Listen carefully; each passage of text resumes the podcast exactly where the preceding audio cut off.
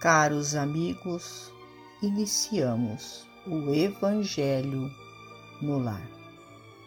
Rogamos a Deus, nosso Pai, a Jesus, médico de homens e de almas, o amparo e o auxílio, para que juntos possamos orar por nós e por todos os nossos irmãos necessitados.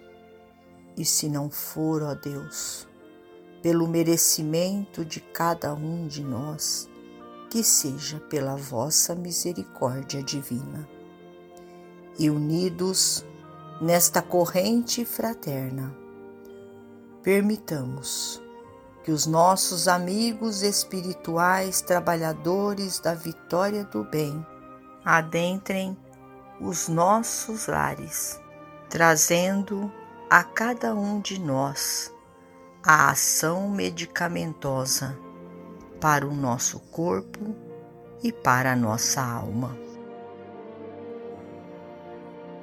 Do livro Linha 200 Caridade, Atitude. Caridade que se expresse tão somente na cessão do supérfluo pode facilmente induzir-nos à vaidade. Não é difícil dar o que retemos. No entanto, a virtude genuína pede a doação de nós mesmos, através do que temos e do que somos.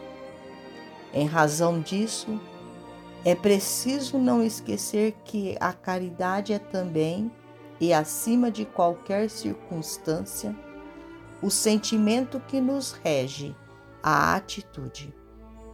No templo doméstico é compreensão e gentileza. Em família é cooperação desinteressada e fraterna. Na profissão é a honestidade. No trabalho é o dever bem cumprido.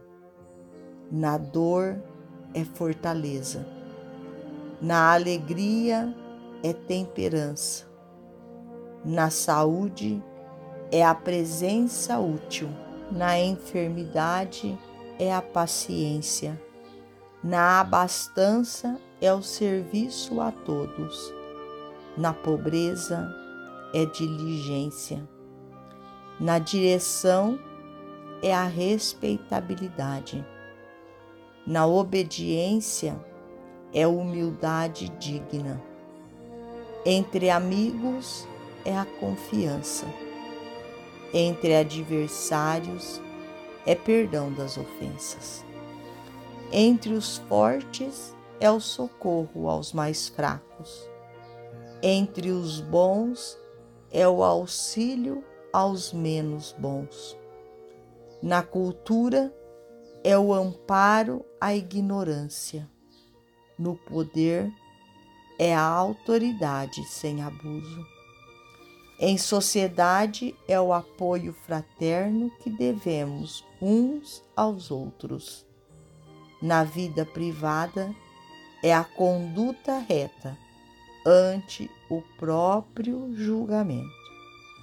Não vale espalhar um tesouro amoedado com as vítimas de penúria alimentando o ódio e a incompreensão, a revolta e o pessimismo nas almas. Aceitemos a experiência que o Senhor nos reserva cada dia, fazendo o melhor ao nosso alcance. Seja a nossa tarefa um cântico de paz e esperança, eficiência e alegria, onde estivermos e recebendo o divino dom de pensar e entender, irradiando os mais belos ideais que nos enriquecem a vida em forma de serviço aos semelhantes, a caridade será, em nossos corações, a luz constante clareando desde as sombras da terra os mais remotos horizontes de nosso luminoso porvir. Emmanuel.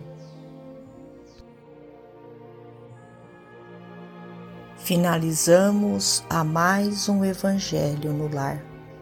Agradecidos a Deus, nosso Pai, a Jesus, médico de homens e de almas, a Maria de Nazaré, nossa mãe amorada, e aos nossos amigos trabalhadores da vitória do bem, pelo amparo e pelo auxílio. Fiquem todos com Jesus e até amanhã se Deus assim o permitir.